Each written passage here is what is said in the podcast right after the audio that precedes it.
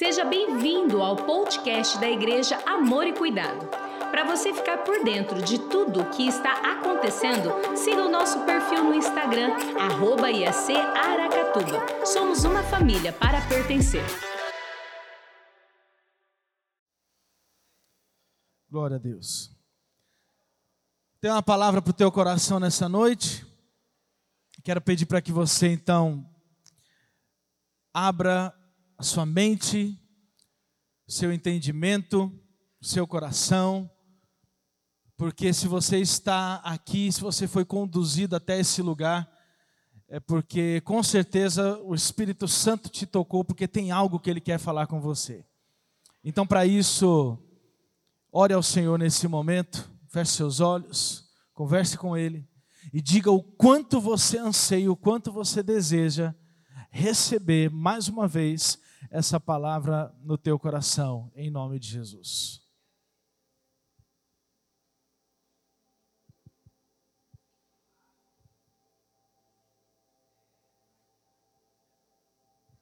Obrigado, Senhor, por esse tempo tão especial. Obrigado, Pai, porque estamos no melhor lugar que poderíamos estar. Obrigado, Deus, por essa alegria, por essa satisfação, por essa plenitude, porque estar nesse lugar, ó Deus, é algo que nos completa, é algo que nos satisfaz. Mas estamos aqui, ó Pai, porque queremos mais uma vez ouvir a Tua voz. Ter mais uma vez, ó Pai, um alinhamento do céu sobre as nossas vidas.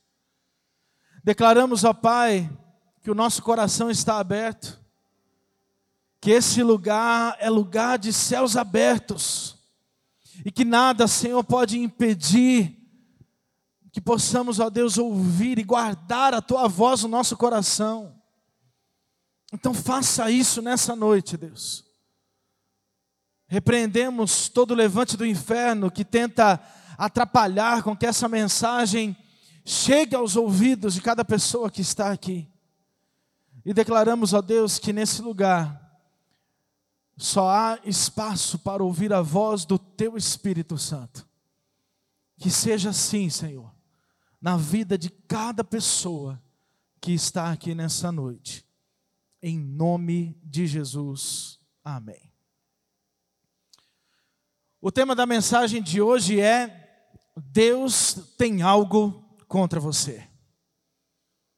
Talvez de olhar esse tema você pode se perguntar: o que será que Deus tem contra mim? Tem algo que nós já vamos ler na palavra de Deus que ele declara: eu tenho algo contra você.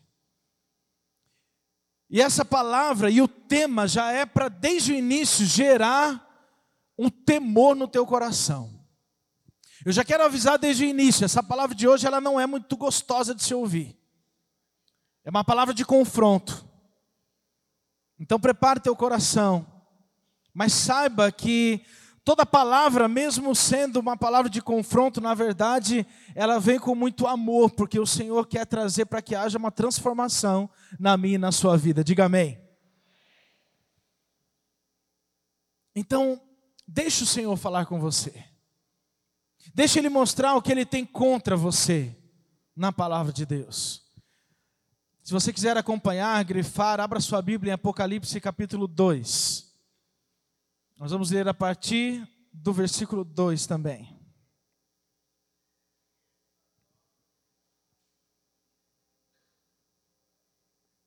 Esse texto então diz assim: Conheço as suas obras. Isso é Jesus dizendo para a igreja. Conheço as suas obras, o seu trabalho árduo e a sua perseverança.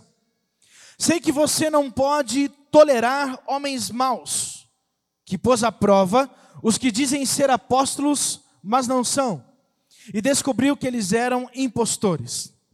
Você tem perseverado e suportado sofrimentos por causa do meu nome e não tem desfalecido. Agora leia junto comigo o versículo 4, por favor. Vamos lá, todos juntos e bem forte. Contra você, porém, tenho isto: você abandonou o seu primeiro amor. Está aqui o que Deus tem contra eu e você. Quando a gente abandona o primeiro amor. Continuando o texto, ele diz: Lembre-se de onde caiu, arrependa-se, pratique as obras que praticava no princípio. Se não se arrepender, virei a você e tirarei o seu candelabro do lugar dele. Mas há uma coisa a seu favor: você odeia as práticas dos nicolaítas, como eu também as odeio. O que me chamou a atenção nesse texto é pensar, na verdade, não só naquilo que Deus tem contra eu e você, que é perder o primeiro amor, mas o que me chama a atenção é que ele está trazendo uma palavra para uma igreja específica, e ele traz muitos elogios para essa igreja no início do texto. Ele traz muitas coisas boas que aquela igreja estava fazendo, estava realizando. E isso então surgiu uma questão no meu coração, dentre tantos elogios, tantas coisas boas que o próprio Deus estava dizendo que a igreja estava fazendo, de repente ele fala, mas eu tenho algo contra, que você perdeu o primeiro amor. Então a pergunta que me veio à mente é: o que é o primeiro amor? Porque subentende-se que nada de bom que ele disse que a igreja estava fazendo é o primeiro amor. Porque ele fala: você está fazendo isso, está certo, você está fazendo isso, é muito bom, isso aqui é bom demais. Mas, mesmo fazendo tudo isso de bom, o primeiro amor já foi embora. E ele fala então de obras, ele fala: eu conheço as suas obras. Ele fala: eu conheço o seu trabalho árduo. Árduo quer dizer um trabalho intenso. Sabe o que ele está dizendo para essa igreja? Ele está falando: olha, você, igreja, você trabalha para caramba. Você, igreja, não falta na sua escala dos guardiões, dos centuriões, do Alive Kids, do Conexão, da intercessão, do ministério de adoração. Com relação a trabalho, ó, ok. Com relação à intensidade, às vezes ficar o domingo inteiro dentro da igreja, tá ótimo. Com relação a isso, Deus está falando para a igreja, tá muito bom. Mas, ele está dizendo, isso não é primeiro amor. E aí ele continua dizendo: você também vai bem na sua perseverança. Ou seja, você não desiste fácil diante de alguns desafios que eu dou para vocês. Vem os desafios do Senhor para a igreja, e aquela igreja abraçava os desafios e não parava até o final. Isso é ser perseverante. É quando você tem um desafio pela frente, você não para até ver que você conseguiu cumprir e chegar no seu objetivo final. Essa igreja era uma igreja perseverante, Deus elogia, mas também não é primeiro amor. E ele continua dizendo que você também não pode tolerar homens maus, que pôs à prova alguns que falaram que eram apóstolos, mas eram na verdade impostores. No final do texto fala que também eles não aprovavam a prática dos nicolaítas. E os nicolaítas era uma turma que aprovava a poligamia e a imoralidade sexual. Ou seja, essa igreja estava sendo elogiada porque combatia o pecado. Vocês estão entendendo? Ele está elogiando bastante. Agora ele fala: até combater o pecado, essa igreja fazia. Isso é muito bom. Isso é certo. Nós aqui nessa igreja nós também combatemos o pecado, mas Deus está dizendo mais uma vez, isso também não é o primeiro amor. Mais uma vez, o que é então o primeiro amor? Ele ainda fala: vocês têm perseverado e suportado sofrimentos por causa do meu nome e não têm desfalecido. Meu Deus, nem isso é o primeiro amor. Ele fala: você tem suportado sofrimentos pelo nome de Jesus. Isso é ótimo, isso é muito bom. Ele está elogiando. Mas, contudo, porém, entretanto, todavia, vocês perderam o primeiro amor. E Deus fala: Isso eu tenho contra vocês. Isso é muito sério. Porque às vezes a gente acha que está tudo bem, porque estamos recebendo alguns elogios de pessoas.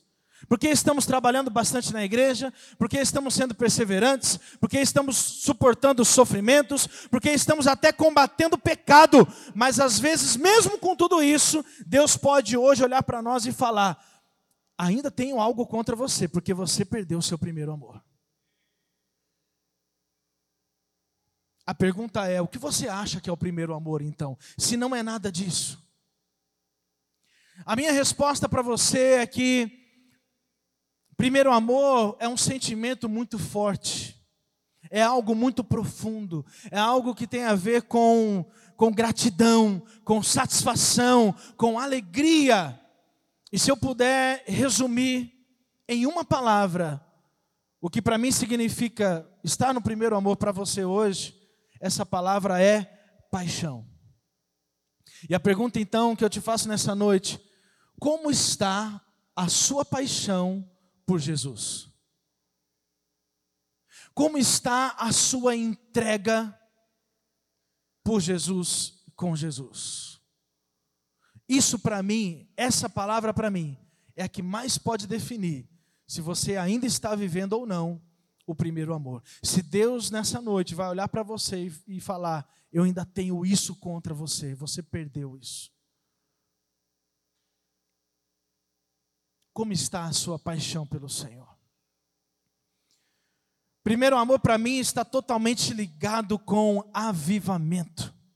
Porque não tem como vivermos o avivamento, tudo aquilo que o Senhor tem trazido para as nossas vidas como desafio, como igreja, não tem como viver essa intensidade do avivamento, da expansão do reino de Cristo aqui na terra, se não tivermos no nosso coração essa paixão se não tivermos no nosso coração essa intensidade. Quando eu falo paixão, vem na mente também intensidade.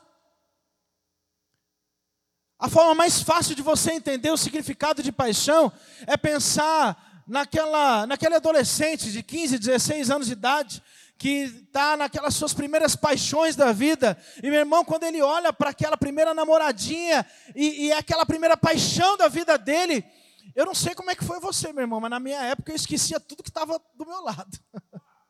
É ou não é? Quando você está apaixonado, o sentido dessa palavra é que nada mais ao redor importa a não ser aquela pessoa. Você passa a fazer as coisas tudo errado. Você começa a errar, você começa a falar errado, você começa a dar trabalho para os outros, porque a sua cabeça está na pessoa apaixonada. Eu vou perguntar mais uma vez: como é que está a sua paixão por Jesus? Porque é isso que Deus está falando que tem contra você. Se você perdeu o seu primeiro amor, se você perdeu a sua paixão por Jesus. Faça um exercício agora, simples, rápido. Eu quero que você lembre de uma, pode ser uma só, de uma experiência muito forte, muito especial que você já teve com Deus. Talvez seja no dia da sua conversão. Talvez seja um pouco depois da sua conversão. Mas algum dia que tenha marcado a sua vida. Talvez não face a face. Aquele dia que você saiu, sabe, explodido. Que a única coisa que passava na sua mente era Jesus, mais ninguém. Conseguiu se lembrar? A pergunta é: por que, que você não está mais desse jeito? O que, que aconteceu no meio do caminho? Por que perdeu a paixão?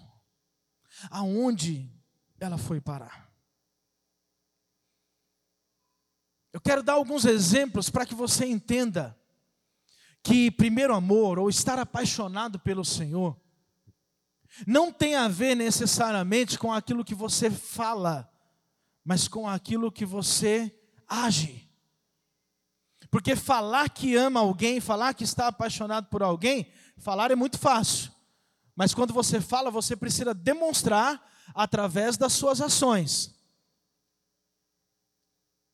Quando você fala para o seu cônjuge que você ama ela, que você está apaixonado por ele, por ela, ele só vai acreditar se você tiver ações, se você for coerente. Senão ele não vai acreditar, não é verdade? Para mim, um exemplo muito forte na palavra de Deus, que demonstra que essa pessoa de verdade era apaixonada por Jesus, foi de Zaqueu. Porque Zaqueu ele tem esse encontro com Jesus, com certeza um momento muito especial, com certeza ele ficou apaixonado pelo Senhor, e então ele faz uma promessa, mas essa promessa não fica só na palavra, não fica só da boca para fora. Ele fala: Olha, eu vou restituir tudo aquilo que eu roubei, eu vou restituir, na verdade, quatro vezes mais. E ele cumpre aquilo que ele falou. Quem aqui teria coragem de restituir algo que você roubou de alguém e ainda devolver quatro vezes mais. Sabe quem? Quem é apaixonado por Jesus, esse tem coragem. Quem não é apaixonado não faz esse tipo de coisa. Sabe outro exemplo de paixão por Jesus? Pessoas que eu já vi largando, por exemplo, uma sociedade, aonde você sabe que aquela sociedade não está glorificando o nome do Senhor, seja lá qual for a razão, e você sai dessa sociedade perdendo dinheiro, sabendo que você vai sair de lá não tendo nada, mas você não está nem aí, sabe por quê? Porque você é apaixonado por Jesus. E quem é apaixonado por Jesus não negocia os seus valores e os seus princípios. Mas só faz isso quem é apaixonado. Sabe que eu já vi pessoas apaixonadas por Jesus fazer? Às vezes não só largar uma sociedade, mas sair de um emprego que não glorifica o nome do Senhor. Trocar um de 10 mil por mil reais. Mas fala, eu não vou negociar meus valores, eu não vou mentir por conta de dinheiro. Eu tenho princípios, eu sou apaixonado por Jesus. Fala para mim quem tem coragem de fazer esse tipo de coisa. Sabe quem é apaixonado por Jesus de verdade? Não só na fala, mas nas atitudes. Cristãos que estão em países perseguidos, que estão correndo risco de morte todos os dias. Alguns, inclusive, até morrem por amor ao Senhor. Sabe por quê? Porque esses são o quê? Apaixonados por Jesus. Eu pergunto mais uma vez: como é que está a sua paixão por Jesus? Essa é uma palavra de confronto. Você precisa entender que a paixão não tem a ver com você estar em algumas celebrações, levantando as suas mãos e declarando com a sua boca, se depois no outro dia você não tem coragem de colocar essa paixão em prática. E começar a dizer não para aquilo que precisa falar não.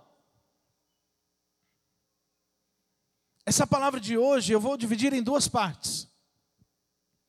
E a primeira parte é desmascarando o inimigo. Eu quero gerar um temor no teu coração nessa noite. Eu quero abrir os seus olhos espirituais nessa noite.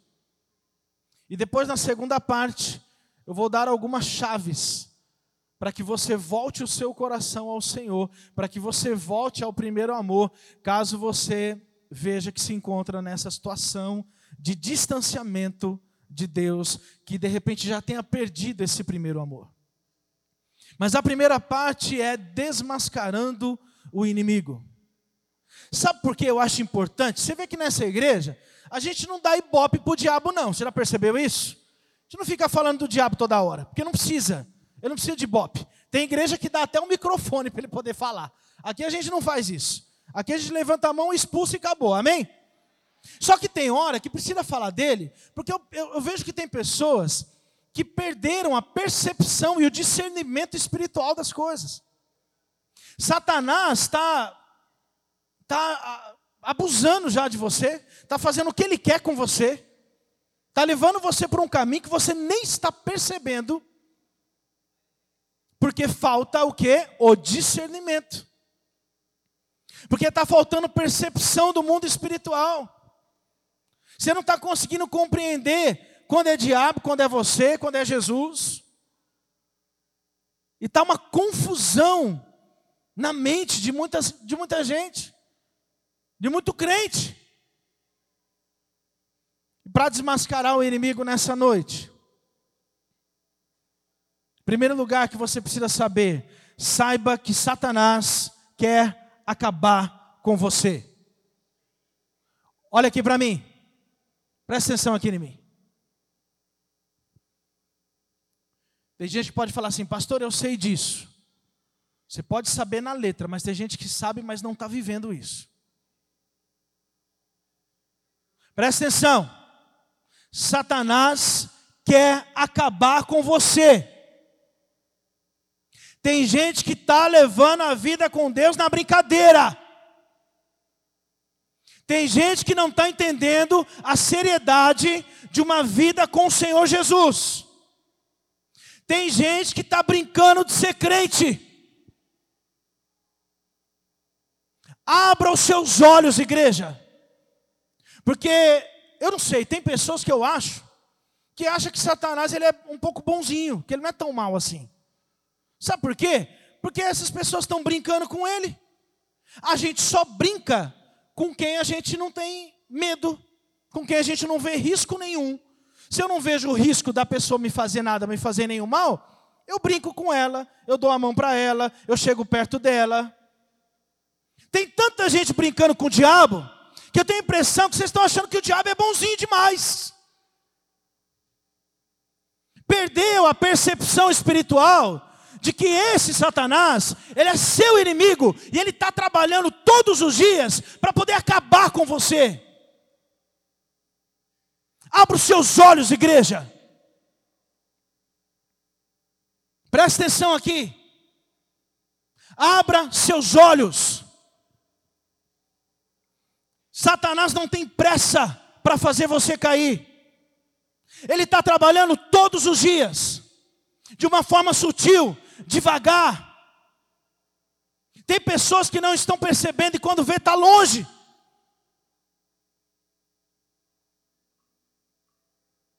É a turma do nada a ver. Vem alguém e fala: meu irmão, você está indo por um caminho estranho, ruim, volta para cá. Não tem nada a ver. Não tem nada a ver, não precisa disso. Aí continua no caminho do nada a ver, quando vê, está longe. Presta atenção, igreja. Se você está brincando com Satanás, Satanás não está brincando com você, não, viu? Ele está trabalhando e muito para poder, a hora que ele puder, puxar o seu tapete. E aí, meu irmão, não vai ter mais o que fazer, ou vai ficar muito difícil. Abra o olho, igreja. Abre os seus olhos. Ele conhece o seu ponto fraco. Ele sabe o que pega para você, que vai fazer você cair. Efésios capítulo 6, a partir do, do 11, fala da armadura de Deus para ficar firme contra as ciladas do diabo, porque fala que a sua luta não é contra a carne e sangue, mas contra poderes e potestades do mundo espiritual do mal. Tem gente que está brigando com gente, que está ficando bravinho com gente, que está virando a cara para gente, meu irmão. Você tem que ficar bravo é com o diabo.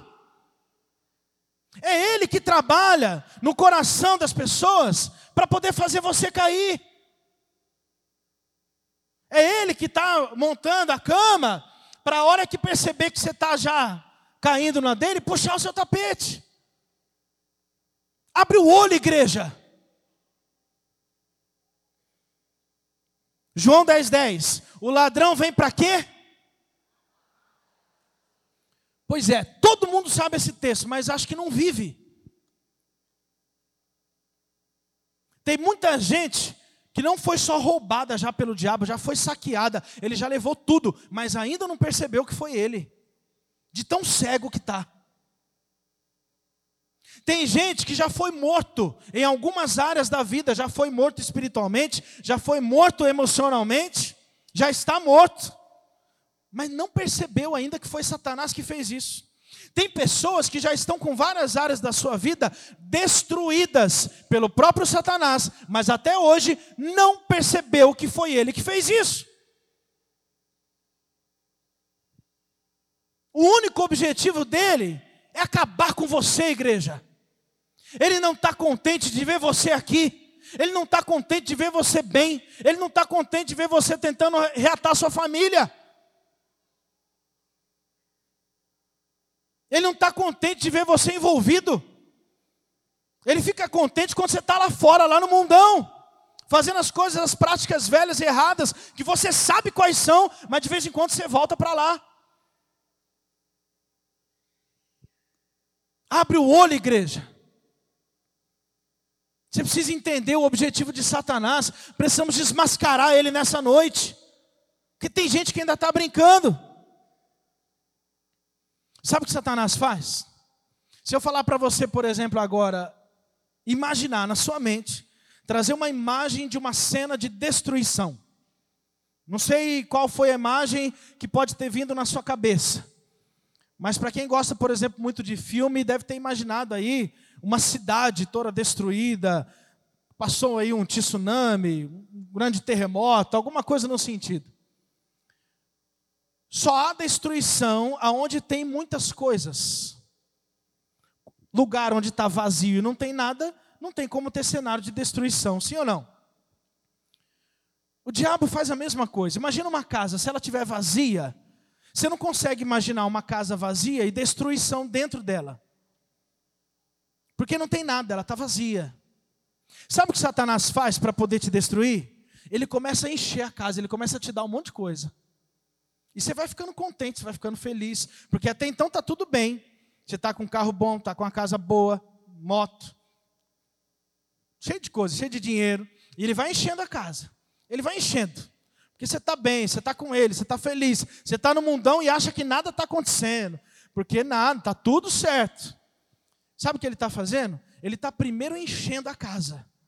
Para depois que ela estiver cheinha de tudo aquilo que você quer, aí ele vem e arranca tudo e destrói. É isso que Satanás está fazendo com muita gente, tem gente que nem está percebendo. Nós estamos desmascarando o diabo hoje à noite aqui. Que tem gente que está entrando nessa e não está percebendo. É isso que ele está fazendo. Ele dá tudo que você quer, tudo que você pede. Você acha que está tudo ok. Você acha que está lindo. A casa está linda. Espera mais um pouquinho para você ver ele puxar seu tapete. Aí você vai ver onde você vai parar. Segundo lugar, você precisa entender que Satanás ele quer afastar o seu coração do Senhor. Hebreus 3,12: Cuidado, irmãos, para que nenhum de vocês tenha um coração perverso e incrédulo que se afaste do Deus vivo. Ele está falando que o coração que está afastado de Deus é um coração perverso e incrédulo.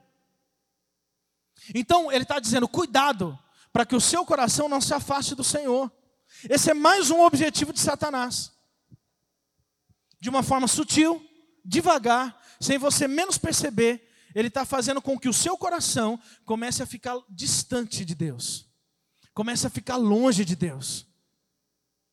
Sabe aquela amizade que você tinha de repente lá na sua juventude, na sua adolescência, e de repente, de uma forma muito natural, essa pessoa mudou de cidade, mudou ou mudou de emprego, ou mudou de escola, e de uma forma natural vocês acabaram se afastando.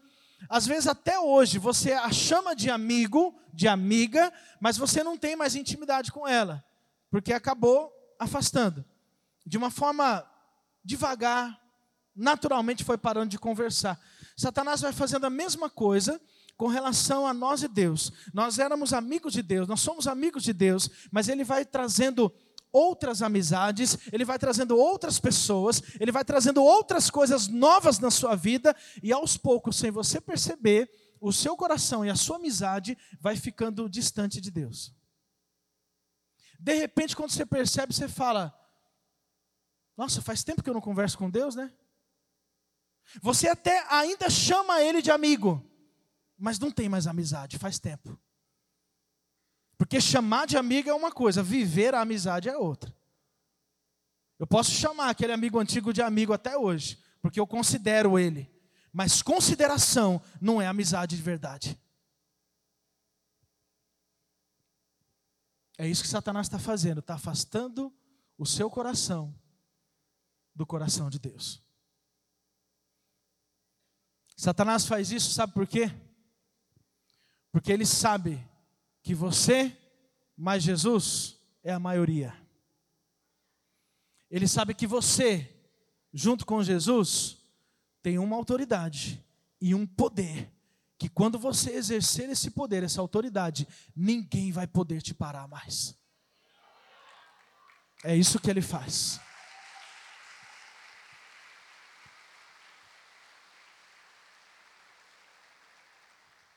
Mais importante do que ter somente um momento com Deus é poder ter uma vida inteira de dedicação e intimidade com Ele. Não relembre dessa amizade lá de trás, por conta de um ou dois momentos que você teve. Mais importante do que isso é manter esse relacionamento para sempre. Não deixe que Satanás venha afastar o seu coração do Senhor. E terceiro lugar, Satanás, saiba que ele quer te afastar também da igreja. É incrível como ainda tem muitas pessoas que ainda querem fazer uma diferença entre relacionamento com Deus e relacionamento com a igreja. É incrível como tem muita gente que, por vários motivos, desanimaram com a igreja, decepcionaram com a igreja, começaram a se afastar da igreja de Jesus, e quando você vai conversar com a pessoa, ela fala: Não, mas eu e Deus está tudo ok. Eu quero trazer uma notícia ruim para você. Não está nada ok. Se você não está bem com a igreja, automaticamente você não está bem com Deus. Se você diz que ama Deus, você precisa amar a igreja. Sabe por quê? Porque a igreja é o agente de Cristo aqui na terra. Como é que você vai falar que você está bem, fazendo a vontade de Deus, se você não está firme naquela família que é o agente de Deus aqui na terra? Não tem lógica. Não existe a possibilidade disso acontecer. Hebreus 10, 25 é muito claro. Não deixemos de reunir-nos como igreja segundo o costume de alguns, mas procuremos encorajar-nos uns aos outros, ainda mais quando vocês veem que se aproxima o dia. Irmão, igreja, se não fosse importante, você não estaria aqui hoje. Então vai todo mundo, a gente grava os cultos e cada um assiste pela internet, era mais fácil. Para que estar aqui? Será que você consegue perceber a diferença de assistir pela internet do que assistir aqui na igreja? Eu sinto uma diferença enorme enorme de ambiente, de comunhão, de alegria, e por aí vai. Aí você fala que está bem com Deus, aí você vai pregar o evangelho lá fora, você vai levar a pessoa para onde? Vou levá-la para Jesus, tá bom, mas ela vai encontrar Jesus sem pessoas que acompanhem e ajudem ela? Não existe isso. Não existe isso. Igreja e Jesus é a mesma coisa. É o agente de Cristo aqui na terra. Nós somos a, a, o que vamos trazer a realidade do céu na terra. Somos nós, eu e você, igreja. Não tem outra forma disso acontecer, não tem outra forma de propagar o Evangelho se não for através da igreja de Cristo.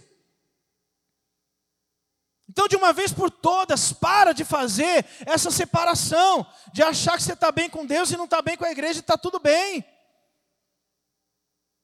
Isso é mais um engano de Satanás, sabe por quê? Ele quer te afastar da igreja, porque ele sabe que se você estiver bem com a igreja, também ninguém pode te segurar. É mais uma estratégia do inimigo para fazer com que seu coração se afaste e você se perca. Pastor Marcelo lembrou isso, se eu não me engano, semana passada, algo que principalmente os cristãos antigos falavam muito da tal pirâmide né, de prioridades da vida cristã, e na pirâmide fazer um desenho, no topo da pirâmide é Deus, depois família, depois trabalho, e aí colocava o ministério lá embaixo, a igreja lá embaixo. E da mesma forma como ele disse, eu falo, eu faço dele as minhas palavras também. Quando eu ouvi algo diferente, para mim foi libertador, que na verdade não tem nada de triângulo na palavra de Deus, de pirâmide. O que eu entendo é que tem um círculo, e no meio, no centro do círculo está Jesus, e em volta está todas as coisas, a sua família, o seu trabalho, tudo aquilo que você faz, porque Ele estando no centro, Ele vai controlar e vai te dar o tempo certo para você dar para sua família, para o seu emprego, para o seu ministério, para a sua igreja e para todas as outras coisas que você quiser. Tem alguém aqui comigo ainda? Você precisa entender essas coisas básicas da palavra de Deus. Eu estou falando isso, sabe por quê? Porque as pessoas deixam, às vezes, de se envolver na igreja, dando a desculpa que a família está em primeiro lugar. E onde está Jesus dizendo para você a hora certa de fazer as coisas? Aí não se envolve por causa do trabalho, não se envolve por causa do estudo, da faculdade. Cadê Jesus para mostrar para você a hora certa de fazer as coisas? Que Deus incoerente é esse que deu oportunidade de você entrar na faculdade e depois fala para você sair da igreja? Deus seria muito incoerente se você estivesse certo. Que Deus é esse que te dá um emprego para depois você mergulhar tanto que você não tem mais tempo de voltar para a igreja? Que Deus é esse? Seria um Deus muito incoerente. Não é Deus que está falando com você, isso é coisa da sua cabeça. Isso é engano de Satanás, porque ele quer afastar você da igreja de Cristo. Aqui na terra, meu irmão, a igreja é o que é mais importante para nós, porque é através da igreja que vamos realizar a obra do Senhor aqui na terra. A questão é se você está ou se você não está disponível para poder ouvir a voz do Senhor e fazer a obra dele. Essa incoerência que estamos falando tem a ver o seguinte: você só pode dar daquilo que você tem. Como é que você vai pregar para alguém, falar para a pessoa de Jesus, se você não é apaixonado por Jesus e pela igreja dele? Sabe o que vai acontecer? Ninguém vai te ouvir, porque você só pode dar daquilo que você tem. Se você é apaixonado, você gera pessoas apaixonadas. Se você é envolvido, você gera pessoas envolvidas. Você só pode dar daquilo que você tem. Eu fiz uma linha de raciocínio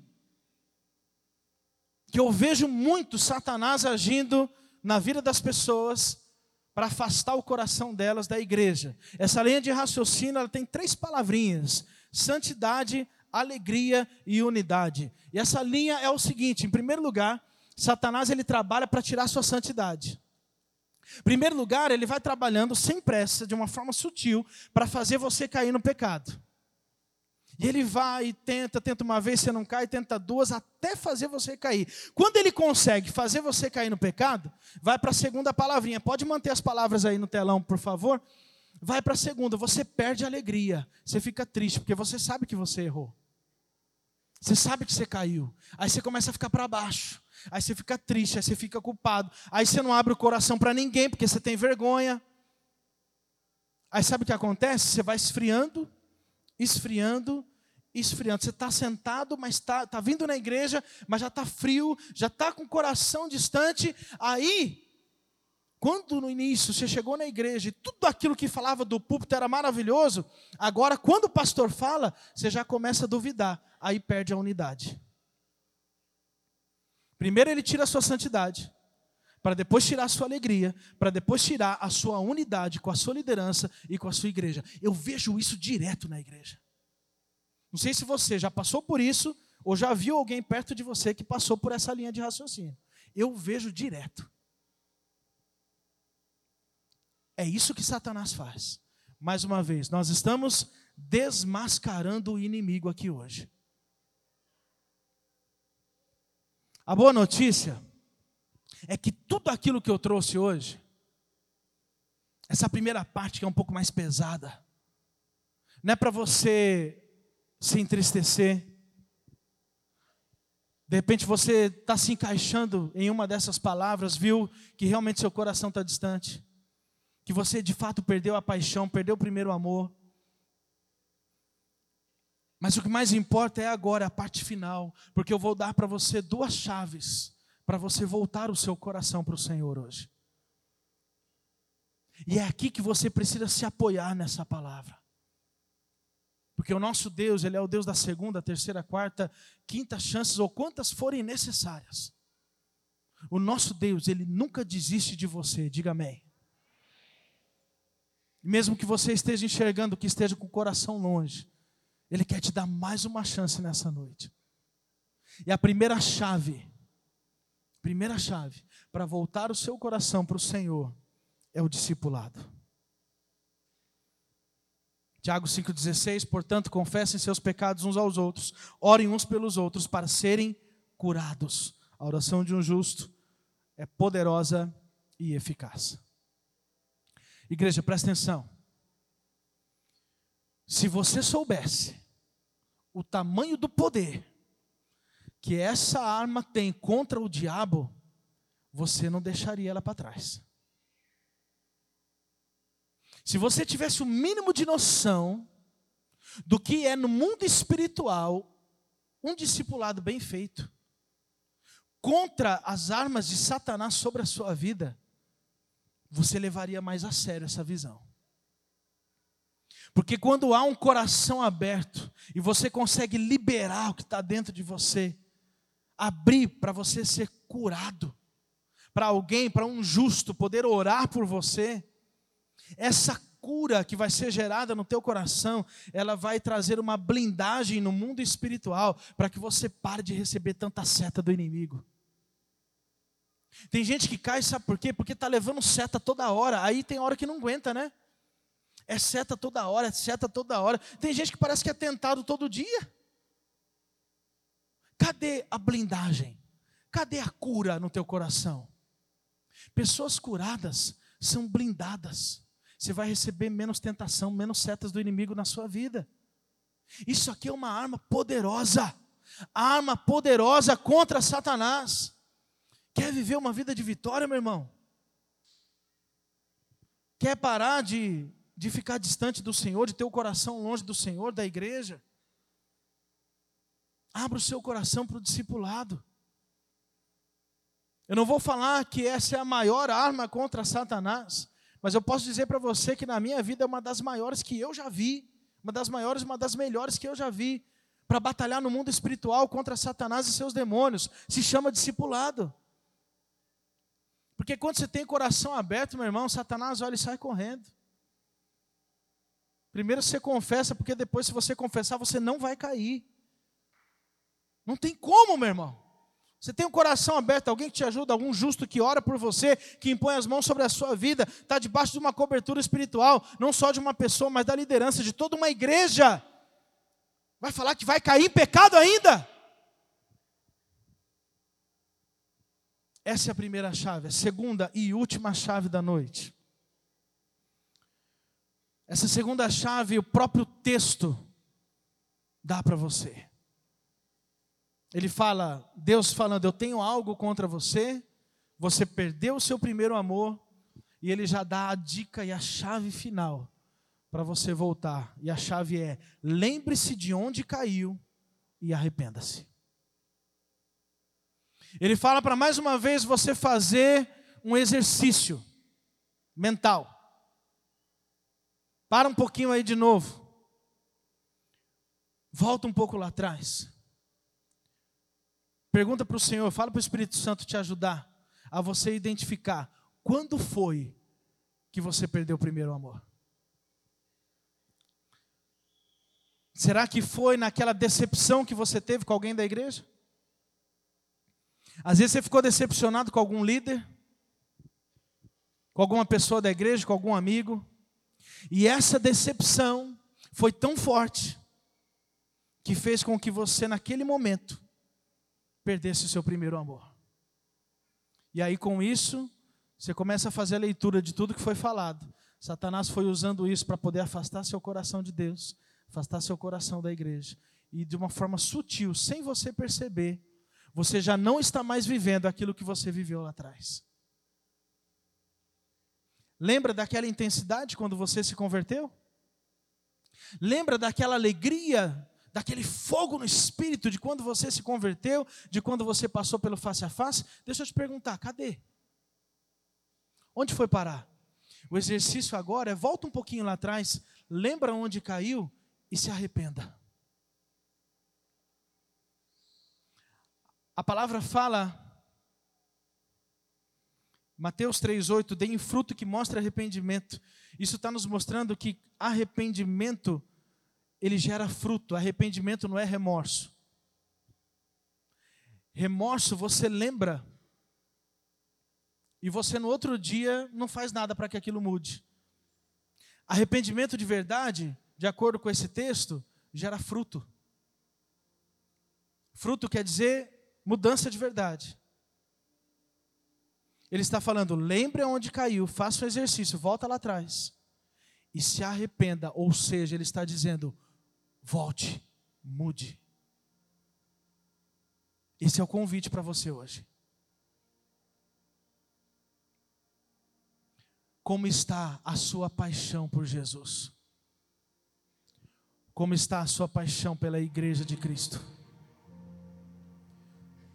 Qual foi a última vez que você chorou aqui nesse altar? Qual foi a última vez que você sentiu vontade de sair do seu lugar e chorar aqui na presença de Deus? Você pode ouvir mais podcasts como este nesta plataforma. Até o próximo.